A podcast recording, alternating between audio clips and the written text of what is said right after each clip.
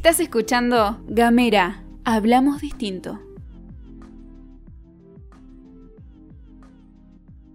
Buenos días, buenas tardes, buenas noches, depende en qué momento nos estés escuchando. Estamos aquí en Gamera, hablamos distinto para hacer otro podcast de Otra Economía es Posible. Andrea Ontoria y quien les habla Cristian Herbias, te haremos compañía en unos minutos para hablar hoy. De economía política o de, política económica, como no sé, ¿por ah, dónde empezamos? Y no sé. Viste que se entrevera, economía política, política económica, pareciera que fuera exactamente lo mismo, es más o menos, pero podemos empezar a hablar de economía política, ¿te parece? Perfecto, hablemos de economía política entonces. Como te decíamos, siempre la idea nuestra es que eh, entendamos que la economía es eso que hacemos todos al andar, ¿no? Digamos, la economía no es algo de eruditos, es algo que nos pasa todos los días y que intentamos en este espacio darte un poco de idea teórica, digamos, si se puede decir, para que cuando escuchemos hablar de economía no nos suene difícil. ¿Y podríamos decir que la economía política transforma? Podríamos decir que estaba destinada a eso, por lo menos es lo que está destinada a. Es una ciencia, como decíamos, la economía es una ciencia, que estudia los procesos, ¿no? Decíamos, las condiciones de la producción, la distribución, el intercambio y el consumo de bienes y servicios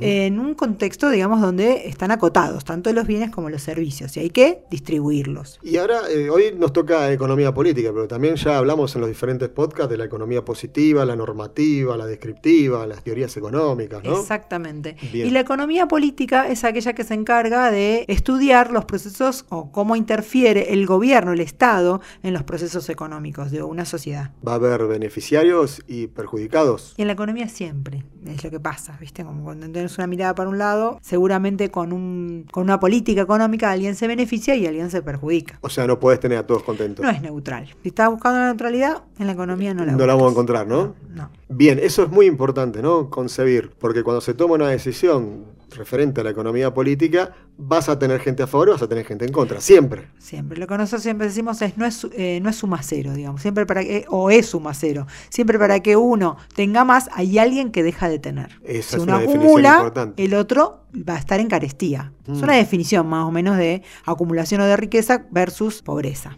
La economía política eh, eh, ingresa todo lo que es la macroeconomía y la microeconomía. Sí, digamos, y también todo esto que habíamos hablado que es historia, digamos. La economía política uno la puede mirar también, digamos, históricamente. En, términos históricos, nosotros decimos, hubo resoluciones de teoría económica o de economía política que tuvieron los estados eh, intervinientes en su época y por eso se armaron las escuelas, ¿no? Lo que hablamos en algunos podcasts distintos, que hablamos de la escuela clásica, de marxismo, de capitalismo, de neoliberalismo. Hablamos de todos ellos ya. Exactamente. Y cuando hacemos, eso es una diferenciación que tiene que ver con la historia de la economía política. Aprovecho para pasar un chivo. Los pueden encontrar en la página, ¿no? En los diferentes podcasts. Si quieres hablar, saber que un poquito más sobre marxismo, sobre capitalismo, sobre Smith, sobre Keynes. ¿Y dónde lo encontramos? En Gamera, hablamos distinto. Ya dejamos el chivo, pasamos. Pasamos el chivo. Como vos bien decías, podemos hacer otra diferenciación que tiene que ver con la microeconomía y la macroeconomía. Perfecto. Entonces, ¿la micro qué es? La micro. La micro, chiquitita. Y la macro la, la, grande. Macro Macron. El de Francia. no, no tiene nada que ver. No tiene ah, nada que ver. Bien, la pensaste, ¿eh? no, no tiene nada que ver en este caso porque cuando hablamos de microeconomía es el análisis de aquellos hechos puntuales, digamos, que tienen que ver con una empresa, con eh, un negocio, con, digamos, tu economía familiar, podría ser también, el, tu salario, tu ingreso, la forma de que vos tenés de endeudarte, si sos un empresario, tu costo. O sea, podríamos decir que en la micro entran el costo de la empresa, como decía recién, la formación de los precios. Como uno forma su propio precio para ofrecérselo al público. ¿Las eh, preferencias de los consumidores también entraría ahí en esa micro? Y tendría que estudiarlo para poder ver en qué nicho, como empresario. Qué feo eso, ese término que se usa en economía. ¿eh? se usa, es súper económico esto que te dije, tenés razón. Tiene que ver con. Ese espectro, esa franja. Esa franja del consumo a la que está ubicado, a la que quiero orientar mi producto. Perfecto. Todo eso se estudia en microeconomía. Micro. Eso era micro. Exactamente. ¿Y en la macro qué En la macroeconomía se estudian esas mismas variables, pero en forma agregada o acumulada. Entonces, en vez de estudiar el costo de una empresa, estudio en general el costo de la vida. ¿Sí? O el costo que tienen las empresas en general de determinado rubro sector para hacer un análisis exhaustivo de cómo se conforma su costo para ver si hay diferencias importantes entre el precio de venta y el precio que tienen esas empresas para poder producir lo que están produciendo. El consumo consumo, la inversión. La, inversión, digamos, si a la- este país hay, lo que le está faltando son inversionistas. Bueno, eso cómo se deduce precisamente de la macroeconomía. ¿Podemos decir que en la micro tenés el comercio interior y en la macro comercio exterior? ¿Podría decirse o no? ¿O entran los dos en, en la macro? Cuando el gobierno desarrolla políticas de comercio interior y está tratando de acomodar el interior de la economía y por ende le pone pautas a esas empresas que son las que arman su precio, su costo. En la distribución tiene que ver el transporte y el transporte también son políticas que se pueden hacer, digamos, desde la macro, pero mirando la micro. ¿Qué Ah, quiere decir? perfecto. Les- Imponiendo pautas para que aquellos comerciantes sepan si les conviene eh, desarrollar su producción en el área metropolitana o les sirve en el interior del país o en qué lugar del país pueden focalizar una industria particular. Sí, sí, nosotros separamos la micro y la macro, pero están totalmente relacionadas. Exactamente, es imposible trabajar la macroeconomía si no nos metemos a investigar sobre qué está pasando en el microaspecto, como decir, qué está pasando con las empresas. Para saber agregadamente qué es lo que está pasando con las empresas, como mínimo tengo que estar metiéndome en cada uno de los sectores y ver qué es lo que está pasando con cada una de esas empresas que conforman la macroeconomía acumuladamente. Por eso la economía política son acciones que los gobiernos adoptan en el ámbito económico. Exactamente. digamos. ¿Y cuáles son los objetivos, digamos, de la macro, Y, y como todo, depende del gobierno. del gobierno y de la línea? Estamos digamos? Hablando de políticas económicas, por lo tanto tiene que ver con la política también, no solamente la economía. La economía política es una ciencia, pero que está ligada directamente con la sociología y con la política, porque se estudia el comportamiento humano y todas las variables están sometidas a qué es lo que eh, genera en el consumidor. Acordémonos que cuando hablábamos también de economía positiva y de economía normativa, hablábamos que en todos los actos económicos existe una causa-efecto. Sí. Yo genero una política económica, esa política económica va a generar un efecto y tengo que estar midiendo cuál va a ser el efecto para poder continuar en la directiva de esa política económica. Entonces lo que estudia, debería estudiar cualquier gobierno antes de implementar una política económica, es precisamente cuál es el, el efecto y tratar de que el efecto sea el deseado y minimizar los efectos indeseados de algunas políticas económicas. Bien, me quedo pensando en lo que me está diciendo No porque estoy tratando de asociarlo a la realidad que nos toca vivir, a aquellas cosas que vivimos, a cosas, cosas que pasan en el mundo, diferentes países, y se me mezcla todo. Como para ir, eh, digamos, achicando el pánico y que entendamos, los objetivos macro tienen que ver con las diferentes escuelas que estuvimos hablando, por ejemplo, son diferentes los objetivos macro de, de la economía política de la escuela neoclásica, del marxismo. Seguramente, porque acordémonos que hay algunas teorías que decían que el Estado no tenía que intervenir. Entonces, si el Estado, que es el que está mirando desde la economía política, no debe intervenir, por lo tanto se circunscribe las políticas económicas a ese único lugar o aspecto que sí podía intervenir el Estado, que tenía que ver con cuestiones súper básicas como la seguridad o impartir justicia. Claro. En el cambio, en otras teorías donde realmente dice que la, eco- la economía tiene determinadas herramientas que pueden ser utilizadas por el Estado para mejorar las condiciones de vida de, la- de las personas que viven en sociedad, justamente son aquellas que piensan en que hay muchas más herramientas para que esa economía denga- dé sus frutos para toda la población. Entonces se está fijando más que nada en variables, como decíamos, macroeconómicas, pero que tienen que ver con el bienestar general. Por ejemplo, el desempleo, y entonces hay, hay, hay corrientes económicas que dicen que sí, que es posible manejar la tasa de desempleo en un país con herramientas de, política económica. Entonces, eh, resumiendo, recién me nombraste a alguien que creo que lo que es libertad de comercio sin participación del Estado, que, que solamente el Estado sea como un juez y gendarme, es, viene a ser la línea de Smith. digamos, ¿no? Exactamente. Y- Los clásicos. Claro, los clásicos. Y, y Keynes, al contrario, te decía que había una, eh, pretendía una fuerte intervención del Estado en la economía. Exactamente, es uno de los que empezó a pensar en herramientas que podían utilizarse a favor y en beneficio del conjunto, ¿no? Claro, y, y la escuela marxista lo que decía, o por lo menos los objetivos que tenían, era la distribución adecuada de los frutos del trabajo. Exactamente. Nivel de vida digno. Los dos, fíjate, tanto Keynes como Marx eh, pretendían el pleno empleo, nada más que la diferencia era justamente en donde poníamos el foco, que cuando Claro. hablamos de, volvemos a referirnos, si querés escuchar un poco más, podés volver al podcast, tanto de Smith o de Keynes también el de Marx, que en el que hablábamos dónde, dónde estaba puesto el foco, en la mirada de los clásicos era una, la mirada de Marx era otra, precisamente lo que decíamos, en los medios de producción. Socializar los medios de producción para Marx era la herramienta que podía hacer eh, la, la, diferencia en la economía. ¿no? Entonces, si ahora nos centralizamos un poquito en la escuela neoclásica, los objetivos macros, eh, entre ellos está alcanzar un crecimiento sostenido económico. ¿Qué, qué es un crecimiento sostenido? Sostenido que vendría a ser que es permanente. Eh, ¿A qué, se refiere con eso? Porque poco no, se entiende del todo. Sí, digamos, sí, eh, siempre eh, tendiendo a que el, crecimiento sea mayor y si es mayor, bueno, también hay una teoría de la cascada que dice que cuanto más crezcamos todos o más crece la pirámide, más crecemos todos. Entonces siempre se tiende al desarrollo o al crecimiento económico. La realidad es que la economía tiene que estar en alza, tiene que estar pujante, tiene que ser una cosa habitual, la circulación, como nosotros decimos, la economía permite la circulación de esos bienes y de esos servicios. Si no circulan, se quedan en pocas manos, y se quedan en pocas manos, mucha gente es de afuera. Pero no solamente hace falta que la economía sea creciente, sino que también sea distributiva, porque si no siempre se benefician los mismos. pero ese es otro, de los puntos, pero, pero el crecimiento, el crecimiento económico, ¿qué sería un crecimiento económico? ¿Tener más plata, por ejemplo? ¿Tener más bienes? ¿Qué es un crecimiento económico? Que ya un poco lo habíamos hablado en algunos podcasts, pero un poco para refrescarle a los oyentes. ¿Qué significa crecer, digamos? Es lo que nosotros decimos. ¿Quién crece? ¿Crece una empresa? ¿Crece un individuo? ¿Crece el país? ¿Crece el país? ¿Crece la sociedad? Uno puede tener un mayor eh, Producto Bruto Interno, pero eso no quiere decir que las personas que viven en ese país vivan mejor. Uno puede tener un mayor Producto Interno y no estar mejor. O sea, aumentar su PBI. Exactamente. Como eso que decían que se robaron un PBI de una vuelta. Bueno, para explicar un poquito lo que es el PBI. el PBI, que es una de las variables que miden estas este, condiciones económicas, es el Producto Bruto Interno, que significa el agregado de todas las producciones que realizan todas las empresas de un país.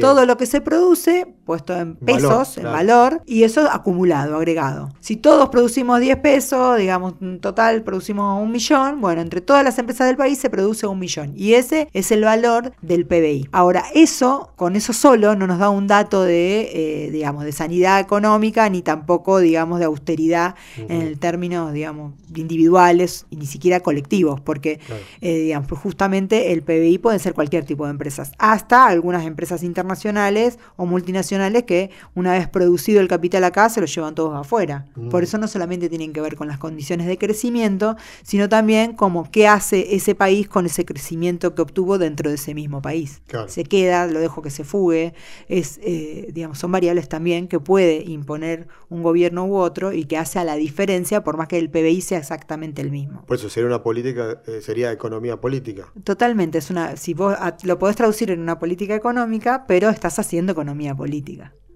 Y no hacer ese tipo de política económica que implica no fugar capitales, también estás haciendo economía política. Es que es una decisión, ¿no? Todas las decisiones son economía política. Entonces, el no hacer también es una decisión, por lo tanto también impacta. El Estado no interventor es una decisión política. Y esa decisión política impacta en la economía y también, en el, o por ende, en el bienestar de la gente. Claro, y, eso nos quedábamos recién con uno de los primeros objetivos de la macro, digamos, de alcanzar un crecimiento sostenido económico. También está el pleno empleo. Exactamente. Eh, el nivel estable de precios.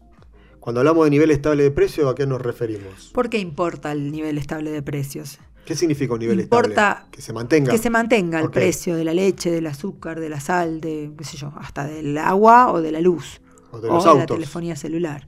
¿Por qué es ah. importante? ¿Por qué es importante? Y porque nos da una, previsibilidad económica. Yo sé que con lo que ganamos podemos hacer eh, eh, tal cosa, determinada cosa, y podemos tener una proyección a futuro y ir pensando la vida de cada uno, ¿no? O sea, podemos tener muy en claro nuestro poder adquisitivo, digamos. Exactamente. lo que tenemos nos sirve para, nos alcanza para X cantidad de cosas. Exactamente. La, diferencia que puede haber, que también puede pasar lo mismo, si yo tengo asegurado que mi salario va a ir eh, acompañando ese mismo nivel de precios. Entonces, en términos nominales, termino ganando lo mismo, porque puedo, con lo que gano, comprar exactamente las mismas cosas que compraba hace un año. Esa es la diferencia entre nivel de salario y poder adquisitivo. Perfecto. Si puedo adquirir lo mismo que adquirí hace un año, mi poder adquisitivo no cambió Cambió mi salario y cambió el nivel de precios, pero mi poder adquisitivo no cambió. Se mantiene. Eso es lo que uno pretende. Entonces, ¿cómo esas variables cómo se pueden manejar? O las manejo a nivel salario o las puedo manejar a nivel de precios. Siempre lo recomendable es manejarlo a nivel de precios, porque si yo lo manejo a nivel de precios, no necesito subir los salarios para que la Puedan gente pueda lo adquirir mismo. lo Mm. mismo. Y tiene una proyección a futuro de qué es lo que va a hacer con su ingreso. Ahora, cuando no lo puedo manejar y digamos, sabemos que otra de las variables de las que podemos hablar en materia de política económica es la inflación y la inflación es una variable multicausal. Pero no se me adelante, no se Bueno, me adelante, bueno, no se me adelante. Es importante que lo sepamos desde el primer momento. La, la inflación es una variable multicausal. Inflación no es lo mismo que aumento de precios. No, eso es muy importante. Esa definición creo que muy pocos la tienen en claro. Sí, la inflación no es solamente el tema del aumento de los precios, es cierto. Pero ya vamos, ya vamos, ya vamos. Y también está el uso eficiente de los recursos y la distribución de ingresos justa, que hace un ratito lo estaba diciendo, ¿no? Ese punto de la distribución de ingresos justa, que es uno de los objetivos de la macro. Claro, es un objetivo de la macro. Ahora, ¿cómo lo hacemos? ¿Cómo lo logramos? Y tenemos que tener instrumentos, ¿o no? para Exactamente, hacerlo. Bien. exactamente. Bueno, de eso estábamos hablando. Digamos, la economía política se encarga de estudiar en el tiempo esos instrumentos para ver qué instrumentos sirven en qué momento y cómo hacemos con esos instrumentos para mantener fija una variable. Bueno. Entre ellas las que vos decías recién. Ahí vamos, ahí vamos. Entonces tenemos dentro de los instrumentos la política monetaria y cambiaria. Ahí ya empezamos a hablar también Ahí ya donde nos metimos hace un ratito. Por eso digo, una cosa son los objetivos, que era lo que Bien. nombrabas antes. Vos podés tener como objetivo el crecimiento o podés tener como objetivo mantenerte donde estás. Pero lo importante es que ¿Y para ¿Puede tener como cualquiera... objetivo bajar? Y a veces hay que enfriar la economía, eso es lo que dicen Enfriar, algunos. ¿qué significa eso? ¿La meto en la heladera? ¿Qué significa enfriarla? Y ¿Que cuando- no, que no siga creciendo? O sea, bajar el Claro, porque a veces crece, digamos, muy rápidamente y no acompaña, digamos. ¿Cuándo es eso? A veces crece. ¿Viste cuando dicen que está creciendo a tasas chinas? Y sí, ¿Por qué chino? ¿Porque no se entiende? No, porque, Eh, sí, porque no se entiende. la, economía china se especifica en, en esas cosas. Claro, como que cambió ha la hecho economía, cosas ¿no? que no. O sea, las cosas posibles de la economía las- cambió. dentro de las cosas posibles de la economía que se pensaban que no iba, que A no se iban a, poder- a suceder era justamente el crecimiento de una tasa en poco tiempo Muy alta. muy alta, muchos dígitos de diferencia. Y eso es fruto precisamente de una de las variables que introduce la economía china, que es precisamente la cantidad de chinos, que obviamente Es un mercado es un importante, mercado claro. totalmente distinto, tanto para el consumo como para la generación. Claro. Eh, distinto a lo que está medido antes de introducir la economía china en el contexto mundial. Estamos hablando de política monetaria y cambiaria, ¿no? Entonces ahí hablan del costo del dinero. ¿Cómo costo del dinero? Si, si el dinero, eh, me dicen costo del dinero, el dinero es un billete. Es el valor ¿cómo que es? tiene el dinero. El dinero es un pedazo de papel, Claro. pero el pedazo de papel tiene un valor y ese el valor vendría a ser como el costo del dinero. Depende de la cantidad de papelitos que anden dando vuelta, es el valor real o, lo- o la diferencia entre el valor real y ficticio que toma una moneda. Eso que me dijiste de los papelitos que andan de vuelta tiene que ver con la emisión de la moneda. Exactamente. O sea, yo puedo hacer papelitos, más papelitos que lo que tengo, entonces eso sería eh, emitir moneda. Eso sí usas la emisión monetaria como una herramienta. Hay gente que dice, no, Satanás, no, se puede emitir. O sea, eso sería oferta del dinero. O sea, si yo, yo Es pongo más dinero mismo- en el mercado, sería una oferta de Es lo dinero. mismo que cualquier otro producto. Si vos venés más dinero, baja el precio. Si venés menos dinero, sube el precio. Eso a veces me cuesta, me cuesta visualizarlo, ¿no? Como un producto. Como dinero eh, eh, en función como si fuera un producto, el cual tiene un cierto valor. Eso nos trajo el monetarismo. Eh, eso nos trajo el monetarismo. Bien, ¿y eso también tiene que ver con las tasas? Las tasas cambiarias. Exactamente, tasas porque acordate que eh, la tasa de interés es la renta del dinero.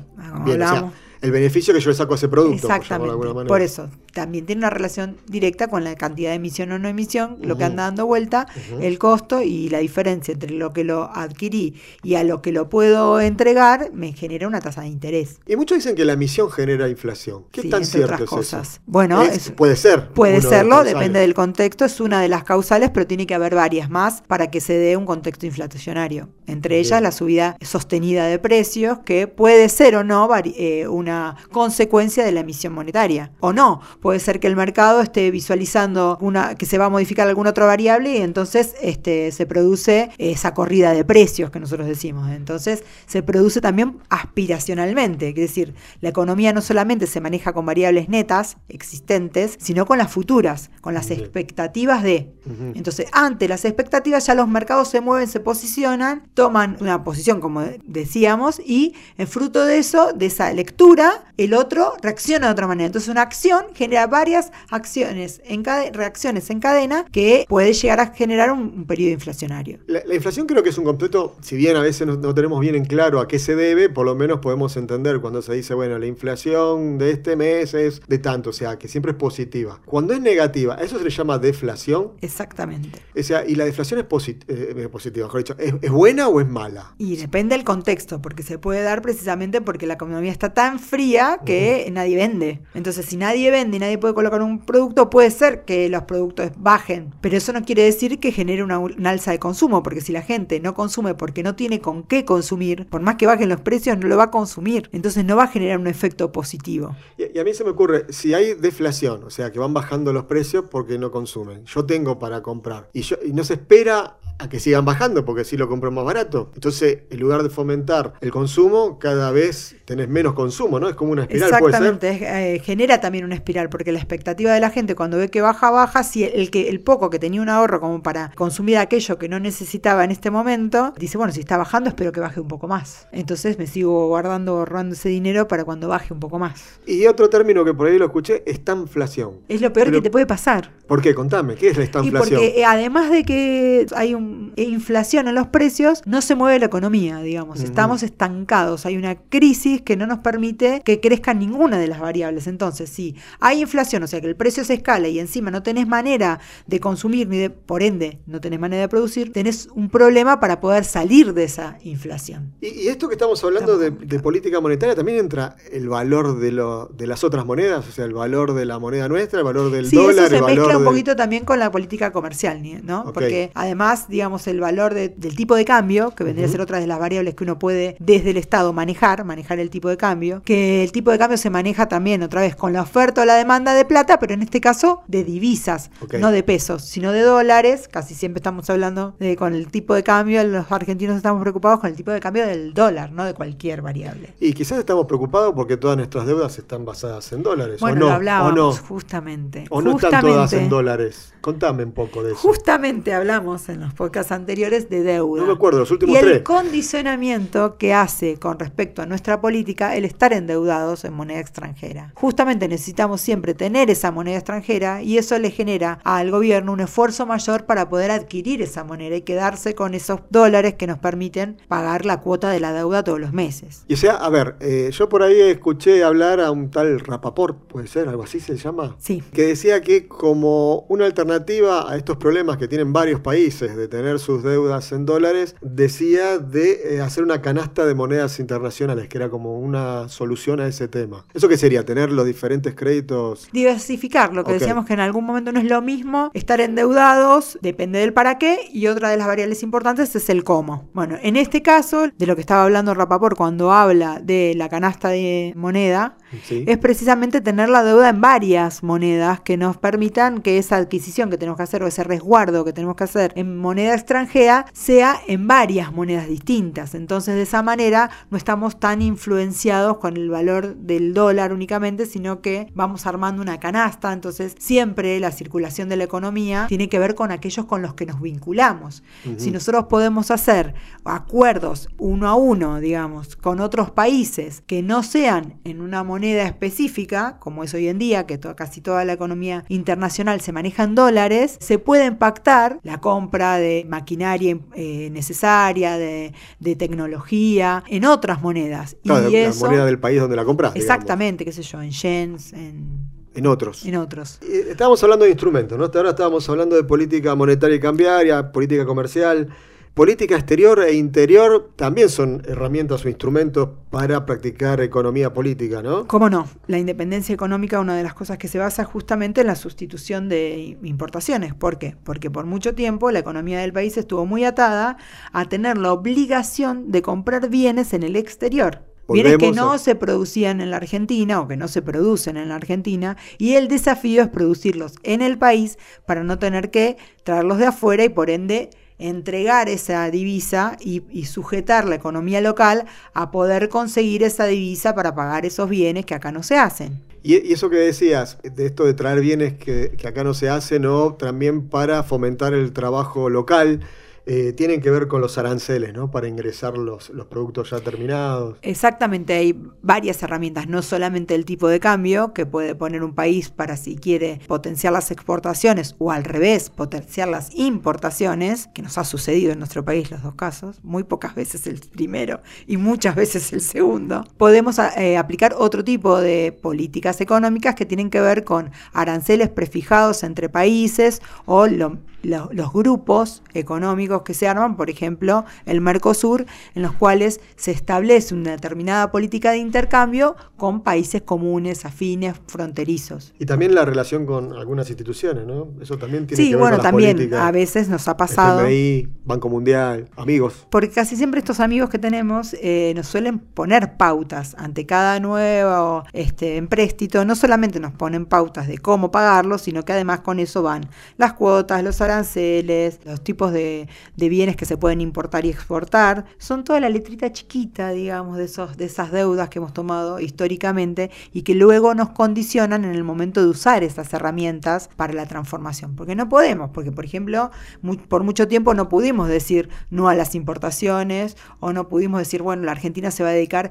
a exportar este producto. No, porque estaba, digamos, vedada en la letra chiquita de algunas deudas. Sí, y aparte tampoco nos permitían crecimiento económico donde pudiéramos poner plata en, lo que es apoyo a investigación, lo que son planes de infraestructura no solamente por la positiva, sino también por la negativa. No solamente vos tenés que vender lo que tenés que lo que tenés tal cuota a tal país y a tal precio, hasta eso hemos llegado, sino que también es, no, y no podés y tenés que abortar este proyecto de energía nuclear, aquel otro de desarrollo, digamos. Sí, eso tendría que ser, por ejemplo, lo que vos dijiste recién, es política industrial. Energía, las energías están dentro de esa política y fomentarlas hace también a esto de lo que son economía, economía política. por eso, eh, yendo a la positiva, digamos, sin que nos condicionen los organismos internacionales. como voto por la positiva. Sí, voto por la positiva. como país soberano podemos tomarnos, digamos, y utilizar algunas de estas herramientas, como decíamos, la inversión pública puesta en desarrollo tecnológico es doblemente una herramienta, primero porque al inyectar eh, dinero al mercado hacemos que las empresas que vayan a generar ese otro tipo de energía se muevan y, generen puestos de trabajo, sino además el valor agregado que significa después utilizar ese otro desarrollo para impulsar la, industria. Entonces, ahí es cuando hablamos de las herramientas puestas a favor y al servicio de la distribución, o del crecimiento económico con distribución. Ahí, me dejaste picando una, que es la política fiscal, ¿no? También para esa redistribución. Subsidios, impuestos, subsidiar a aquellos Estás hablando de cosas que están prohibidas. Subsidio, una cosa... No, no, me hables de esas cosas porque es Venezuela. Bueno, pero eso tiene que ver con, con esta redistribución que vos hablabas y con la política fiscal, que es parte de economía política, ¿o no? Exactamente, la política fiscal es aquella que se traduce en dos o tres herramientas. Una son los impuestos el, y a quién le imponemos qué. Por eso depende, puede ser distributiva o puede ser en contra de la distribución también. Por ejemplo, el impuesto al valor agregado es un impuesto que va en contra de la distribución. Sí, porque lo pagamos, porque lo pagamos todos, el que tiene mucha plata y el que no tiene nada. A diferencia, por ejemplo, del impuesto a la riqueza, que es un impuesto que imponiendo ese tipo de impuestos hacemos al revés, una redistribución en el sentido de aquellos que más tienen pagan más, porque tienen mucho más para ofrecerle a la sociedad. No, y, también con esto de los impuestos que decíamos recién, vos orientás, ¿no? Si vos pones más impuesto a algo, a una actividad, hace que esta actividad, digamos, disminuya, entre comillas, y si a sacar impuestos de algunas otras... por la negativa y yo estoy por la positiva. Si uno quiere promocionar una industria, lo que hace precisamente en un ámbito regional o territorial es bajar los impuestos a esa industria para que se desarrolle más pujantemente, para que tenga, se supone, eso, que ese dinero que no ingresa al fisco, lo pone en el mismo emprendimiento. Y cuando le aumentas el impuesto a alguna actividad, eh, lo que tendés es a que esa actividad la estás tendiendo a bajar. Son dos miradas. Por lo menos no? necesita impulsar. El Estado no necesita impulsar eso. Entonces tiene que tributar como cualquier otro hijo vecino. Entonces digo, hay determinadas también industrias que tienen que ver con el tipo de industria. Cuando una industria es extractiva y eso que se van a llevar no se puede volver a reproducir, entonces ahí el Estado tendría que estar grabando más para precisamente compensar el día de mañana eso con otra tecnología tecnología. Como, ser la minería, digamos, la minería que se lleva el y oro. Ahí hay una vuelta de rosca, a ver, como te digo, porque eso está bueno, digamos, que el Estado puede intervenir, pero si siempre interviene en un sentido y luego no le da continuidad a eso para que ese sentido termine quedando... Eh, vuelva, vuelva a la redistribución. Vuelva a la redistribución, como nosotros decimos. Recauda pero no redistribuye, quizás. Claro, porque por ejemplo, yo digo, hay una eh, industria extractiva, entonces, eso que se lleva tiene que pagar mucho más porque en algún momento no va a haber más de eso y vamos a tener que tener otra cosa. Bueno, eso que aporta además ese tipo de industria, tendría que el Estado mismo estar invirtiéndolo en desarrollo tecnológico para poder compensar esa otra claro, claro, bien que no vamos a tener nunca más. Por supuesto. Y, ahí me dejas un poquito picando, estamos hablando de impuestos, subvenciones, me, me dejas otro tema que supongo que tiene que ver con la política económica, son las tarifas. Todo depende de qué estemos hablando. La tarifa es un precio, empecemos por ahí. Bien, es un precio. Y a veces se pueden fijar, o sea, el Estado a veces interviene claro, digamos, En general, el Estado no, no fija el precio del azúcar. No. Por ejemplo. Bien. Pero sí fija otros precios. Otros precios. Por ejemplo. Por ejemplo, quería entrar en un tema que es el servicio de Internet. Eso es ahora. Sí. Y precisamente Esa hace eso hace la diferencia. ¿Por qué, el precio, ¿Por qué se puede fijar el precio de Internet? Porque hubo un DNU que emitió Alberto Fernández para declarar servicio básico y esencial a esa prestación de servicios. Te cuento un dato, justamente que vos hablás de declarar como servicio esencial o servicio público de Internet. Finlandia, Canadá, Estados Unidos, Francia, España, Alemania y Suecia ya es servicio público Internet. ¿En serio me decís? Sí, Internet en Uruguay es estatal. También. No sé, te cuento, para que algunos lo conocen esos datos, tantas cosas estos días. Escuché que éramos los únicos locos. La CNN decía que, que, en el mercado telefónico general de la vida del mundo no se ven estas cosas aberrantes que se hacen en la Argentina. En Estados Unidos Internet es un servicio público. Bueno, eso es. Viste como cuando todo, como querés mirar una parte, miras una parte y la otra parte no la ves. Bueno, por eso mismo es importante que vos no te quedes con lo que te decimos, sino que saques tus propias conclusiones y también investigues. Investigues porque es bueno conocer todas las campanas. Tenemos que estar con el espíritu crítico. Sí, hay que escuchar, hay que ver y nunca quedarse con lo primero que nos llega. Siempre investigar un poquito más. Por eso lo que intentamos en este podcast es justamente darte herramientas para que vos comprendas más la realidad y lo que te dicen en la tele y en todos los medios y los medios hegemónicos casi siempre tienen un mismo discurso, para que vos puedas desandar esa realidad y puedas formar tu propia opinión. Por eso vamos a continuar con todo esto. Porque otra economía es posible. ¿A dónde? Acá en Gamera hablamos distinto. Hasta la próxima. Hasta la próxima.